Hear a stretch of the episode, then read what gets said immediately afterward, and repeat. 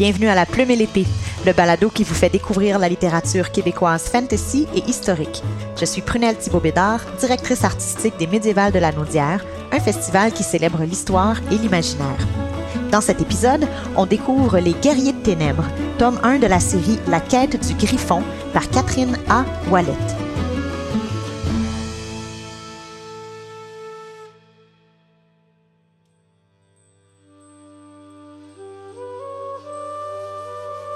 Ces légendes qui tombent dans l'oubli, il y a celles qui restent dans les mémoires.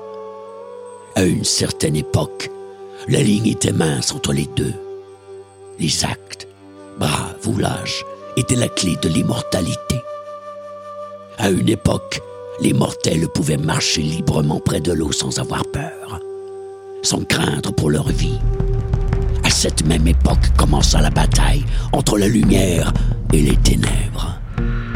Profitant du désordre, la source du mal, l'Eldaïr, se répandit sur Théa et engloutit le monde dans le chaos. Les actes, braves ou lâches, étaient la clé de l'immortalité.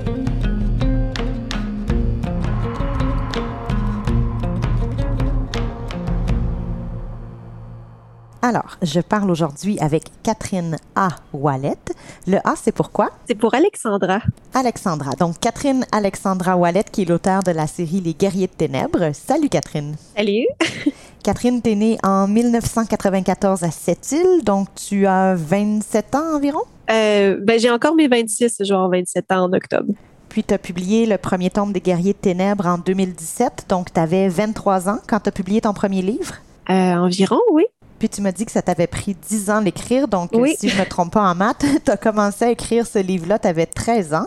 Environ, oui. Ben, j'avais 12 ans quand j'ai commencé à travailler, à penser aux idées. euh. Ah wow, fait que ça a dû te faire une adolescence quand même un peu différente euh, des autres adolescents autour de toi à ton époque. Euh, ben, je pense un peu que, je, veux dire, sans que ce soit prédestiné, je veux dire, j'ai grandi dans une famille où est-ce que mon père jouait beaucoup à Donjons et Dragons, puis ma mère était libraire, donc je pense que ça se serait orienté vers ça d'une manière ou d'une autre, mais ça m'a euh, permis de me faire des amis, puis permis de, de quand même avoir une adolescence normale, j'ai envie de dire. C'est juste qu'elle était très créative, cette adolescence. OK, fait que ça t'a pas isolé le fait d'écrire ce livre-là? Là. Au contraire, ça t'a permis de, de créer des liens dans ton milieu, cette passion-là? Non, c'est ça. euh, bien au contraire, ça m'a vraiment aidé. Puis euh, quand j'avais commencé justement à m'intéresser à tout ce qui était jeu de rôle, puis commencer à créer ma mythologie, euh, mon père nous avait fait des petits kits de dés en fait à chacun de mes amis. Fait qu'on jouait avec ça euh, à la cafétéria, puis on s'amusait, on inventait les histoires en fait, qu'est-ce qui se déroulait à partir de ça. On connaissait pas encore bien les règles, fait qu'on faisait vraiment plus de l'improvisation, puis on roulait les dés juste pour le plaisir, mais ça a vraiment permis de, créer des moments en fait. Puis c'est c'est l'équipe, en fait c'est la team avec laquelle j'ai écrit les romans euh, et avec qui je parle encore même aujourd'hui euh, d'ailleurs. Ah oui. Puis est-ce que cette équipe-là continue de contribuer à ton processus créatif? Parce que la série Les Guerriers de Ténèbres, là, c'est pas terminé, ça se continue. Donc, euh, est-ce que vous travaillez encore ensemble avec la même équipe? Euh, oui, ils participent beaucoup moins maintenant parce que c'est sûr, on a, euh, je, je veux dire, la vie d'adulte nous rattrape tranquillement. Fait que on n'a pas, pour cette équipe-là, en fait, on n'a pas encore des familles ou quoi que ce soit, mais on a le travail, on a nos conjoints, nos conjointes. Fait que ça, c'est sûr que c'est pas, on n'a plus autant de temps à consacrer à ça. Mais ça arrive encore qu'on joue euh, à des jeux en ligne. On a notre euh, salon Discord où est-ce qu'on peut discuter puis échanger. Puis quand euh, il y en a qui ont des idées, mettons, qui tombent sur un- une image avec un vêtement qu'ils aiment bien, ils disent Ah, ça, je verrais bien mon personnage porter ça. Ou Ah, ça, ça pourrait peut-être me plaire pour mon personnage. Serait le fun de l'orienter vers ça. Fait qu'ils continuent de donner leurs avis et leurs opinions, mais c'est sûr qu'on n'écrit plus ensemble comme on faisait avant. Ça l'a un petit peu pris euh, le, bord. Ouais, bon, c'est normal. hein. En même temps, c'est chouette que vous ayez été capable de garder ce contact-là. hein. Tu sais, des fois, on a des, super belles amitiés, mais la vie évolue, la vie passe, puis on perd contact sans nécessairement qu'on qu'on- qu'on apprécie plus les personnes. Donc, euh, tant mieux, tant mieux si vous avez été capable de garder ce contact-là. Je suis assez curieuse de ton processus d'écriture. Le fait de travailler sur quelque chose pendant 10 ans, euh, par quel bout tu prends ça? Est-ce que quand tu as commencé, tu avais déjà une vision claire d'où tu t'en allais? Est-ce que tu avais comme le début et la fin, puis il te restait à faire le milieu? Là? Bref, c'est quoi ton processus? Comment tu as fonctionné? Euh, J'ai envie de dire, on passe par plusieurs étapes. Souvent, quand je parle euh, des justement des, premiers essais des guerriers de ténèbres, ben j'y vais avec euh, des, abréviations. Fait que souvent je dis ah ça c'était dans la version 2.0 euh, ou ça c'était dans la version euh, Adrienne bipolaire ou ça c'était dans la version. Je veux dire toutes les versions ont des petits noms, des petits surnoms comme ça parce que c'était quelque chose qui marquait à ce moment-là, puis ça évoluait en fait tranquillement. puis aussi, ben, justement, j'ai commencé à 12 ans, fait que c'était pas, j'avais pas aucune expérience dans ce milieu-là, à part les cours de français au secondaire. Fait que c'est sûr que ça allait évoluer au fil des rencontres, au fil des lectures. Euh, j'avais la chance d'aller au Salon du Livre à chaque année, puis les auteurs me reconnaissaient à chaque fois. Fait que c'était plaisant. Je me faisais inviter euh, à des conférences, à des cours d'écriture. Fait que j'avais accès à tout ça. Fait que ça a vraiment permis, en fait, de, gonfler euh, tout ce qui était de, de, de ma plume, en fait. Puis après, ben, c'est vraiment au fil des rencontres, au fil des idées. Euh, à un moment donné, j'ai une idée, puis je me dis, OK, cela marche plus avec cette idée-là. Bon, ben, on va la changer pour se réadapter, pour changer. Fait qu'il y a énormément de versions. J'ai des dossiers, des dossiers de Guerrier de Ténèbres, version 1, version 2, version 3. Puis même quand on vient à l'écriture concrète du roman, j'ai encore des versions 1, version 2. C'est tout le temps, il y, a toujours des choses qui viennent changer. Le, tome 1 que, que, les gens ont entre les mains, puis même pour le tome 2 surtout, que les gens ont entre les mains, c'est pas du tout la version que j'avais commencé à écrire quand je l'ai faite ça évolue vraiment tout le temps. Puis il y a des moments où est-ce que je peux me rendre jusqu'au chapitre, admettons jusqu'à la moitié du livre. Puis je fais, OK, non, on enlève tout ça, on recommence, on reprend ça d'un nouvel. Euh. C'est pas un processus linéaire, là. C'est comme une espèce d'arborescence avec plein de branches qui partent dans plein de directions. Puis à un moment donné, on finit par se rejoindre dans un tronc plus solide. Puis on se dit, OK, c'est bon, c'est là que je m'en vais. C'est ça. Puis tranquillement aussi, ça vient étoffer l'univers. J'ai. Euh, comme par exemple, j'ai eu des idées à un moment donné pour une histoire, mais qui explique le passé d'un des personnages qui figure dans Les Guerriers de Ténèbres. Fait que ça fait en sorte que, en sachant le passé de ce personnage-là, ben, ça vient l'étoffer pour quand je, suis rendu dans l'histoire. Puis ça a été à peu près ça pour tout ce qu'il y a dans cet univers-là, en fait. Fait que c'est un univers qui grandit, puis c'est un univers euh, où est-ce que j'ai énormément joué dedans. Je me suis énormément amusée. Fait que j'ai des histoires et des histoires pour plein, plein de choses. Ça finirait plus, je pense, si je décidais de tout écrire le stock qu'il y a dedans. ouais, t'as comme une espèce de, de, grande toile de fond, de grande fresque qui soutient ton histoire, si je comprends bien. Mais je vais pas tout écrire non plus. Je veux dire, quand on est dans le roman, on écrit qu'est-ce qu'on a besoin pour le roman. Mais c'est bien d'avoir plein de petites choses à côté. Ça vient justement vraiment nourrir puis étoffer euh, l'univers qu'on construit tranquillement. Si tu avais à donner un conseil à un adolescent ou une adolescente là, qui sent qu'il y a ça en lui ou en elle, ce désir d'écrire, mais qui ne sait pas trop par où commencer, puis, je comprends que toi, ta situation était un peu particulière avec ta mère libraire, les visites au salon du livre, tu m'as parlé des cours d'écriture aussi, mais, mais malgré tout, là, si on avait à trouver une espèce de point de départ, de conseil, qu'est-ce que ça serait? Je dirais que ça ça vient pas tout seul, en fait. Faut pas penser que la première version va être la version définitive. C'est loin de ça. Je veux dire, en dix ans, si j'étais restée à ma version euh, première, là, ouf, ça ferait dur. Mais euh, c'est vraiment de se dire, on a la base, on a un premier jet, mais de pas de jamais le considérer comme terminé en fait. C'est vraiment d'aller euh, l'upgrader en fait au, fil du temps de, de vraiment mettre euh, puis c'est pas grave je veux dire j'ai quasiment envie de dire 10 ans c'est le minimum syndical pour une saga en fait aussi grosse que la mienne puis aussi grosse qu'un univers étendu comme ça c'est vraiment de prendre le temps de, le construire comme il faut, d'aller vraiment s'amuser là-dedans, de ne pas hésiter à prendre des pauses, d'y revenir plus tard, d'aller s'amuser justement dans des choses que ben, ça servira peut-être pas, mais c'est pas grave, on est allé changer d'air un peu, changer d'atmosphère, ça va peut-être revenir puis servir à un moment donné, on ne sait pas, on ne sait jamais. Prendre son temps puis être persévérant dans le fond, là. pas vouloir euh, brûler des étapes puis arriver trop vite à la ligne d'arrivée. Non, c'est ça, c'est vraiment d'y aller, euh, ben, pas étape par étape, mais je dirais selon l'inspiration du moment puis de pas s'imaginer qu'en quelques minutes, ça va être terminé. Non, non, c'est vraiment un travail qui prend du temps, qu'il faut investir du temps là-dedans, puis de faire des recherches, énormément de recherches j'ai vu tellement d'auteurs. Oui, je sais qu'il y en a qui disent qu'il faut parler de ce qu'on connaît, mais justement, que les gens aillent se renseigner sur les sujets, qu'ils aillent rencontrer les gens qui ont vécu telle ou telle situation. Euh, pour l'écriture de la quête du griffon, je suis allée faire d'équitation, je suis allée faire de l'escrime pendant un certain temps, je suis allée parler avec une forgeronne, je suis allée j'ai rencontré des gens du milieu de l'escrime. Fait que c'est vraiment plein, plein de choses comme ça qu'il faut aller chercher puis qu'il faut aller voir pour justement être capable d'aller l'incorporer à son univers puis d'y donner encore plus de crédibilité. Ah ouais, ouais, c'est intéressant. On ne se serait pas douté de, de tout ce travail. surtout quand on écrit dans le style littérature fantaisiste, on pourrait se dire, bon, tout ça est imaginaire, tout ça est inventé. On n'a pas vraiment besoin de faire de la recherche, mais je comprends que c'est une part importante de ta démarche. Ben, c'est sûr que tous les auteurs ont leur façon de procéder. Il y a des auteurs qui vont faire absolument aucune recherche puis qui vont vraiment tout créer de A à Z. Mais moi, je suis de ce genre d'auteur-là qui aime l'expérimenter. Je veux dire, mes personnages font de l'équitation. Je veux savoir qu'est-ce qui c'est comme ressenti. Je veux savoir c'est quoi que ça fait.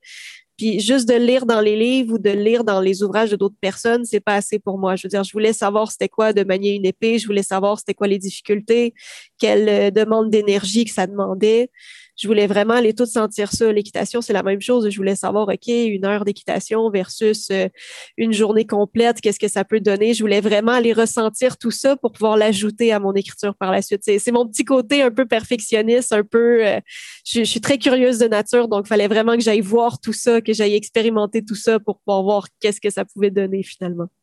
On va changer un peu de, sujet, de registre. Dans les quelques questions que je t'avais posées avant qu'on se parle aujourd'hui, tu m'as dit que tu souffrais d'anxiété depuis 9 ans, puis que tu avais traversé une période difficile, quand même, une assez longue dépression, là, et tu as accepté qu'on en parle aujourd'hui, donc merci. Euh, je trouvais ça intéressant d'en parler parce que, bien sûr, il y a plein de personnes là, qui sont dans cette situation-là. Peut-être pour voir un peu, toi, comment la lumière a pu ressortir dans tout ça, puis le fait que tu as été capable, malgré tout, d'accomplir quelque chose de super impressionnant avec la publication de ton premier livre. Euh, puis d'ailleurs, j'ai pas pu m'empêcher de remarquer parce que tu me disais que c'est depuis 2017 que tu sentais que les choses allaient mieux, que tu avais traversé l'épisode de dépression. Puis 2017, ça donne que c'est l'année où tu as publié ton livre aussi. Euh, fait que tu étais vraiment en plein dans la période difficile de ta vie au moment où tu travaillais sur ton livre. Comment est-ce que ces deux choses-là ont cohabité? D'un côté, la douleur, la difficulté, mais le processus créatif aussi? Euh, je dirais que ça a été une béquille autant que ça a été une encre euh, qui, qui m'envoyait vers le fond, euh, dans le sens où, euh, à un moment donné, j'ai fini par aller chercher un petit peu d'aide puis voir une psychologue. Puis elle m'a dit arrête d'écrire, tu t'enfermes dans cet univers-là, c'est pas bon, tu vois pas le réel autour de toi. Il faut vraiment que tu déconnectes de l'écriture puis que tu arrêtes. Fait que j'ai arrêté pendant une semaine, pendant deux semaines au bout de la troisième semaine, elle dit OK, reprends l'écriture. Ça me permettait d'aller libérer en fait toutes les émotions, toutes les idées, les vagues négatives que je recevais.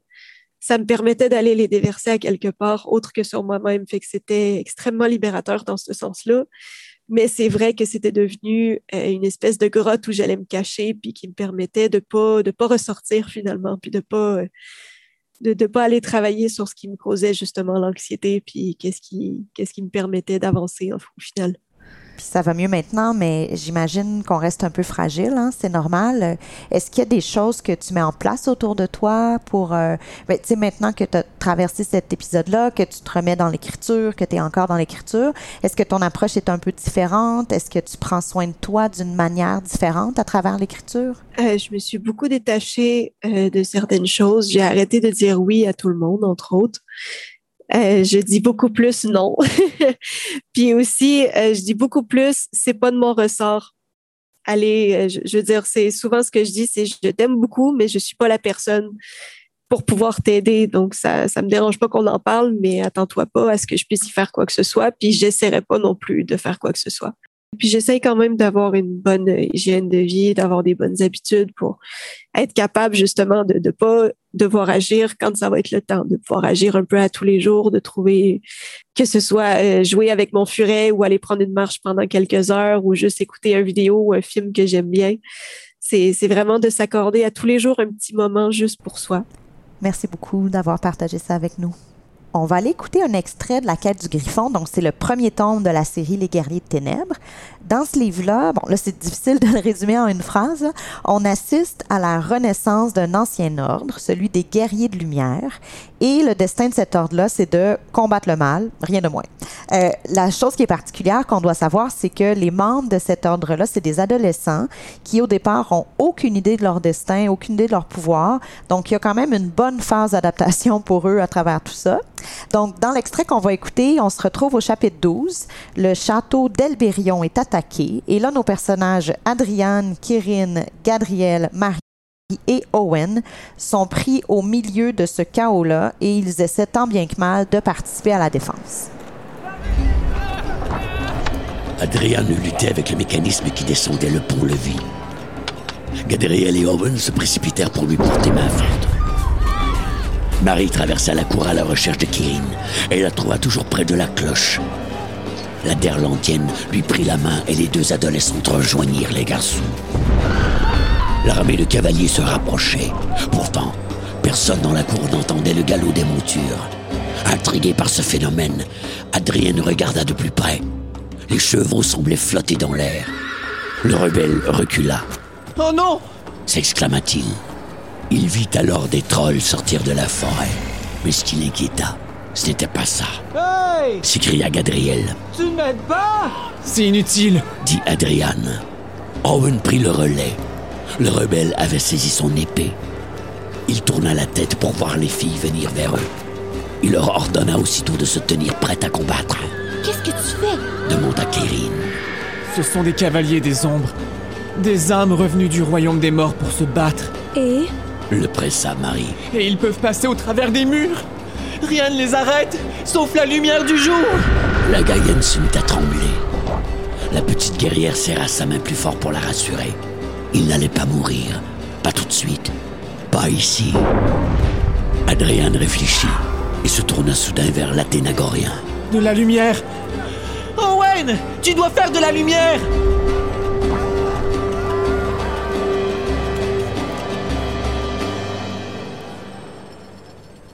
La quête du griffon s'est construite autour d'un thème qui est classique, qui est comme universel dans la littérature, en tout cas dans la littérature fantaisiste à plus forte raison, la fameuse bataille entre le bien et le mal.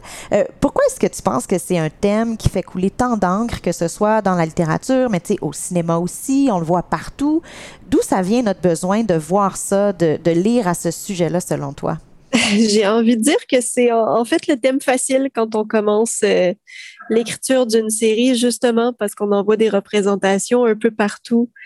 Euh, la nuance que j'ai essayé d'apporter, en fait, euh, avec les guerriers ténèbres, c'est qu'on commence au tome 1, puis c'est très caricatural. C'est vraiment la sorcière méchante avec son château euh, diabolique et tout, avec les héros qui sont très purs, très blancs, très, euh, justement, dans, dans leur innocence de, ils savent pas encore tout à fait qu'est-ce qu'ils font.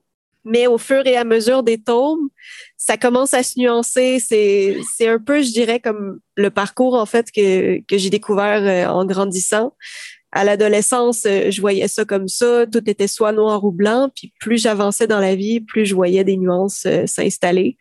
Et avec ma dépression, je dois dire que j'ai eu énormément de nuances. Donc, ça, je, je suis passée moi-même par énormément de nuances. Euh, certaines qui m'ont fait peur à moi-même, certaines choses que je pensais pas que j'avais, mais aussi certaines forces, certaines lumières que je savais pas que j'avais non plus. Donc, je dirais que c'est la saga est à peu près cette image-là. Ça commence, c'est vraiment euh, la bataille entre qu'est-ce qui est bien puis qu'est-ce qui est mal. Puis par la suite, ça devient vraiment beaucoup plus nuancé, beaucoup plus. euh, c'est toujours la bataille du bien et du mal, mais c'est plus du point de vue euh, à l'échelle d'une personne, à l'échelle d'un personnage. C'est qu'est-ce qui est bien pour ce personnage-là versus un autre. Ah, je trouve ça vraiment intéressant d'entendre dire ça parce que effectivement, quand j'ai lu le tome 1, donc la quête du griffon, je l'ai remarqué, ce contraste-là, presque cliché à la limite entre le noir et le blanc, c'est tout l'un, c'est tout l'autre. Fait que je trouve ça intéressant de savoir, bon, j'ai j'ai pas encore lu le, tome 2, donc j'ai hâte de le lire pour, pour constater cette évolution-là. Euh, effectivement, c'est le fun de constater que c'est aligné sur ton évolution à toi. Puis, tu sais, même chose pour moi. Moi aussi, quand j'étais plus jeune, j'avais pas ma vision d'aujourd'hui de la des situations dans la vie.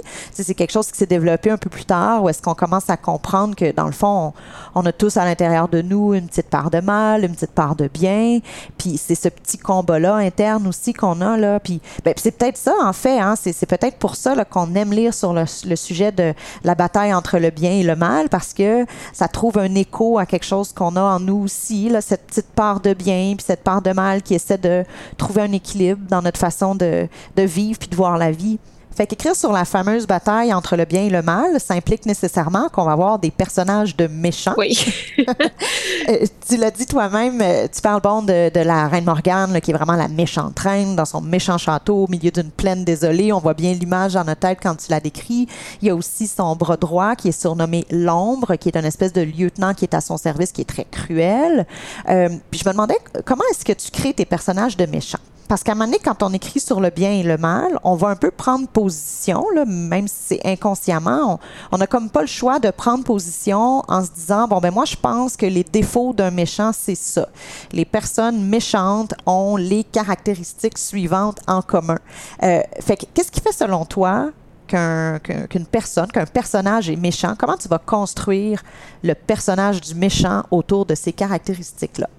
Je dirais que le tome 1 est un petit peu euh, je sais pas comment dire ça, c'est c'est il est pas du tout il a pas du tout été écrit pareil que le reste de la saga parce que le tome l'histoire du tome 1 en fait date de quand j'avais 12 ans. Ouais. Ça ça a pas changé. Euh, D'ailleurs, tu le vois avec la fin du tome 1, c'est quand même une fin qui se tient euh, à lui tout seul. Je veux dire, on pourrait arrêter la saga là, puis ça continuerait pas.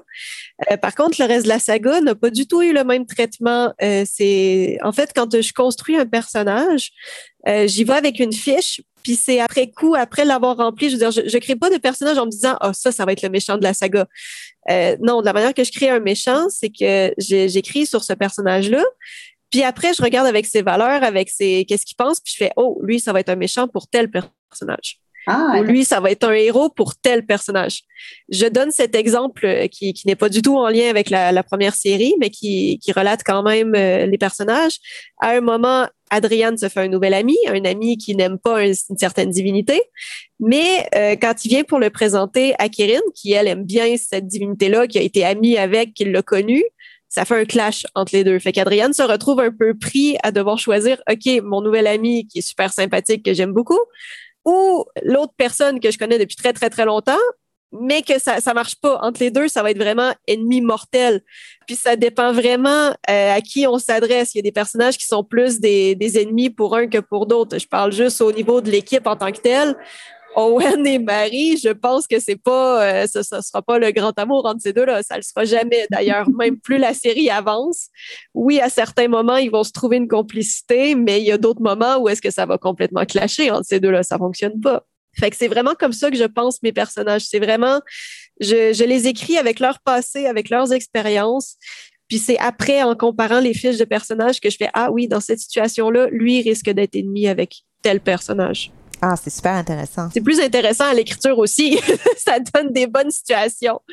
Parce que tu sais jamais, parce que même quand je le soumets au bêta-lecteur, ben, il y a des bêta-lecteurs qui adorent, admettons, Kirin. Fait que tous les personnages qui vont être ennemis de ce personnage-là, ben, ils vont dire, ben non, mais je l'aime pas. Alors qu'à l'inverse, ceux qui aiment pas ce personnage-là, ils vont dire, ben, moi, je soutiens lui, hein, définitivement. Je soutiens ses ennemis, alors que, ben, en réalité, c'est, il y a pas particulièrement de vrais méchants attitrés à la série. Oui, c'est sûr, il y a un, méchant, un gros bad guy qui va arriver. On en parle un peu dans le tome 1, mais c'est c'est vraiment, les guerriers ténèbres, c'est en plus l'histoire de l'équipe qu'une histoire où est-ce que c'est c'est focusé sur aller battre le grand méchant. Fait que les, les guerriers ténèbres ont le temps de grandir puis d'évoluer avant de se retrouver à cette bataille-là. Puis ça donne une perspective différente dépendamment de quel personnage on va s'attacher. là. Les, les lecteurs euh, vivent chacun le livre à leur façon. Oui, j'avais vu ça apparaître euh, notamment dans les critiques du deuxième tome. Euh, ceux qui disaient Ah, j'ai pas aimé tel méchant. Puis après, ils disaient Oui, mais je sais pas si c'est parce que j'aime le personnage auquel ils se sont attaqués ou si c'est vraiment parce que j'aime pas le personnage?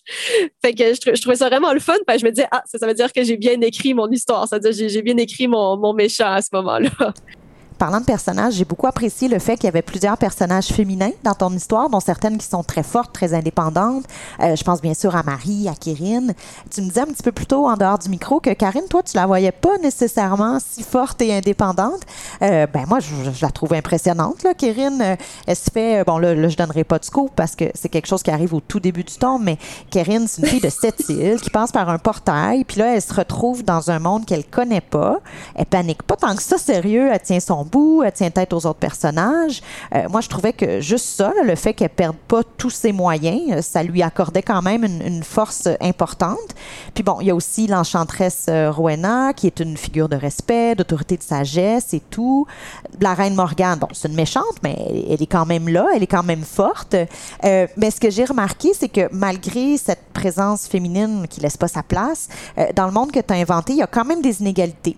Si on prend Marie, par exemple, quand son personnage est introduit, on nous dit qu'elle euh, se sauvait parce qu'elle était accusée d'avoir déclenché une rébellion pour l'égalité des sexes.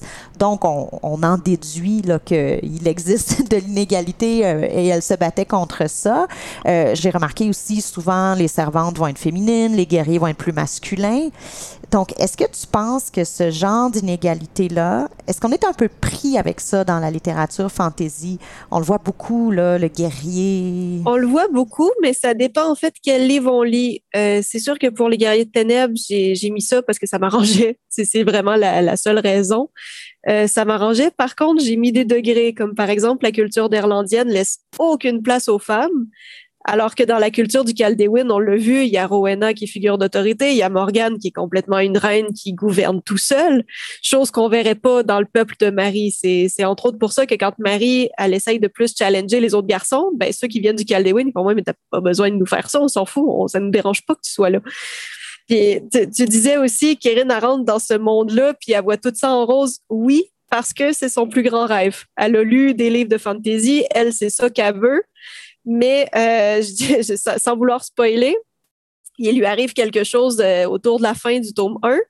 Dans le tome 2, elle est vraiment beaucoup moins forte et assurée. Là, elle se rend compte des risques puis des dangers. Fait que là, elle se tient un peu plus derrière les autres. Puis elle fait OK, oui, non, je risque vraiment ma vie. C'est pas aussi paradisiaque que je le croyais.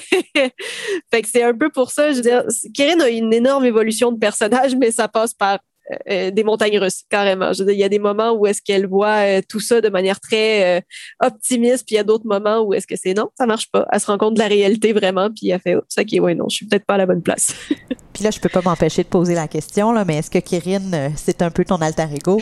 Je pense que c'est assez visible pour tout le monde. Mais oui, c'était le, personnage. Euh, je, veux dire, juste avec son prénom, on s'en rend compte. oui, il y a des liens, ça rime, ça commence par la même lettre. Oui, c'était vraiment. Euh, c'était le personnage que j'incarnais, en fait. Quand on roulait justement les dés, comme je parlais au tout début euh, du podcast, c'était les personnages qu'on incarnait et moi, j'incarnais Kirin.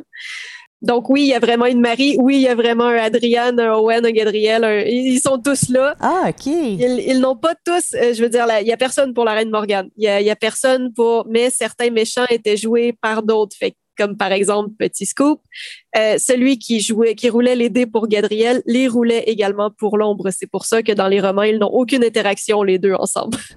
Je comprends, je comprends. OK, fait que chacun parce que tu me disais que une de tes sources d'inspiration, c'était tes amis, c'était tes souvenirs. Donc il y a vraiment associé à chacun de ces personnages-là, il y a une vraie personne.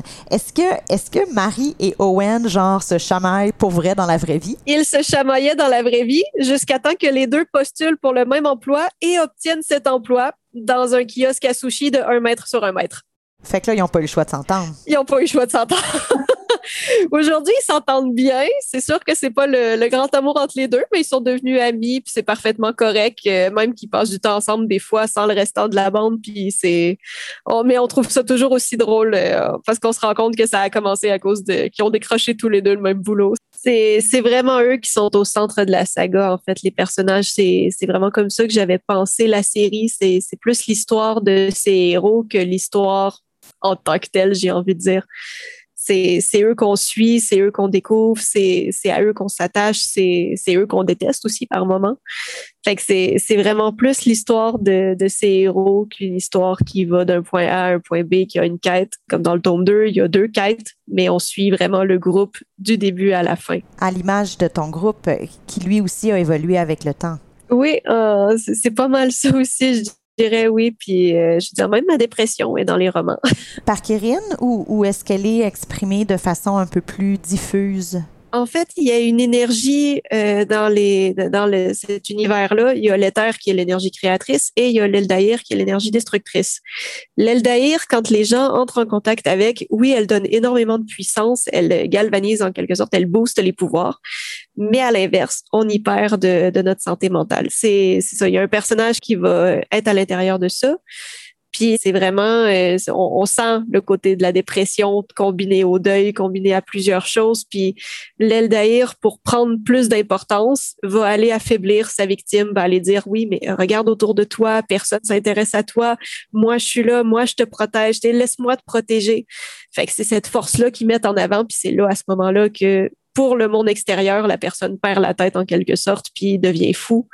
C'est en réalité, c'est parce que la personne a dit OK, pas de problème, prends le contrôle parce que moi j'en peux plus, je peux plus vivre comme ça. Fait que c'est là qu'il commence à y avoir des ravages puis que les gens d'un point de vue extérieur vont dire "Oh mais mon dieu, mais la personne est devenue folle." Non, la personne est malade. Je voulais terminer en te partageant un truc auquel j'ai pensé en lisant ton livre. Euh, quand j'étais ado, j'avais ce sentiment que, bon, je lisais de la fantaisie, j'étais une grosse fan de Tolkien, Le Seigneur des Anneaux. Euh, j'ai vu d'ailleurs que c'était une de tes sources d'inspiration. J'ai passé des nuits complètes à lire et tout. Puis bon, à un moment donné, ça m'a amené un espèce de sentiment que la vie à laquelle j'avais accès, la vie que je vivais, était pas assez grandiose j'étais super inspirée par les histoires que je lisais, qui étaient des histoires de grand destin, de sortir de soi, de faire quelque chose de plus grand que nous. Puis à un moment donné, ça m'a provoqué une espèce de malaise, de stress, là, un peu de voir que moi, j'étais prise à l'intérieur de ma petite personne, puis que j'avais pas accès à ces grandes aventures. Puis quand j'ai euh, découvert le personnage de Kérine, je me suis dit ah, c'est un peu comme si Catherine, elle s'est donné la possibilité de la vivre cette grande aventure là à travers son personnage, tu sais, la fille de cette île qui s'en va dans l'autre monde puis qui vit toutes sortes de trucs. C'est un peu comme ça que je l'ai vu, que je l'ai interprété. Euh, est-ce que est-ce que je suis dans le champ? Est-ce que c'est un peu comme ça que tu le ressentais aussi? Euh, je dirais que j'ai pas, je, je, me suis jamais fait cette réflexion là. Ça ferait énormément de sens, en fait, avec justement Kérine. Euh, ben, le fait qu'elle vienne de cette île, c'était pas euh, initialement, elle devait venir du Québec et de la ville de Québec. Mais c'est quand je suis partie de cette île euh, à la fin de mon secondaire que je me suis dit non, ma place me manque trop. Kérine va venir de cette île. Fait que j'ai tout réécrit. C'est dans les dernières choses qui ont été incroyablement réécrites. Kérine ne venait plus de la ville de Québec, elle venait de cette île. Ça a vraiment changé à partir de ce moment-là. Puis il y a beaucoup de personnes de mon coin, qu'en lisant, ils ont fait hein, elle vient de cette île, oui, c'était pas mal resté secret jusqu'à temps que le livre sorte. Puis toutes les personnes qui lisaient disaient Je sais exactement où est-ce qu'elle est passée, je sais exactement où est-ce qu'elle vit, je vois ces lieux-là, même si je les avais décrits le plus euh, flou possible en quelque sorte. Je veux dire, je voulais pas lui donner d'adresse fixe, je voulais pas. Euh, je veux dire, oui, j'ai nommé certains endroits, mais c'était des endroits publics qui étaient, euh, qui étaient très connus à cette île, donc il n'y avait pas de souci avec ça, mais je voulais pas lui donner d'adresse en particulier mais toutes les personnes qui l'ont lu, je sais où est-ce qu'elle reste. Tu l'as mis dans, cet, endroit-là, ouais, je l'ai mis dans cet endroit-là. J'avais été vague, mais les gens de la place reconnaissaient facilement selon les trajets qu'elle faisait. Mais euh, oui, je pense qu'effectivement, je me suis donné cette grande aventure-là, puis je dirais que ben, ce, destin-là, je, le vis encore en quelque sorte. Je veux dire, c'est, une plaisanterie que je fais énormément avec mes amis auteurs. C'est que la, conquête du monde s'en vient grâce aux guerriers de ténèbres. je vais conquérir le monde une page à la fois, un mot à la fois. bon, ben, c'est merveilleux. On te réinvitera pour que tu nous dises où est-ce que tu en es dans la conquête du monde. j'ai pas encore commandé mes chats pour être vraiment le, le Mr. Evil, mais j'ai un furet, ça doit faire pareil. un Evil furet, c'est encore mieux. Merci beaucoup, beaucoup, Catherine, d'avoir été avec nous aujourd'hui. C'était super chouette de te parler, puis ça m'a donné encore plus de curiosité puis d'intérêt pour aller lire le tome 2. Puis je me croise les doigts pour qu'un tome 3 voit le jour éventuellement, j'en suis certaine, mais on est patient. C'était très le fun, puis euh, au plaisir de, de se pouvoir se recroiser bientôt. L'univers de nos auteurs et autrices vous fascine? Venez vous y plonger lors des Médiévales de la Naudière, un festival pour toute la famille sur le thème de l'histoire, du terroir et de l'imaginaire chaque année en juillet. Pour plus de détails, visitez le.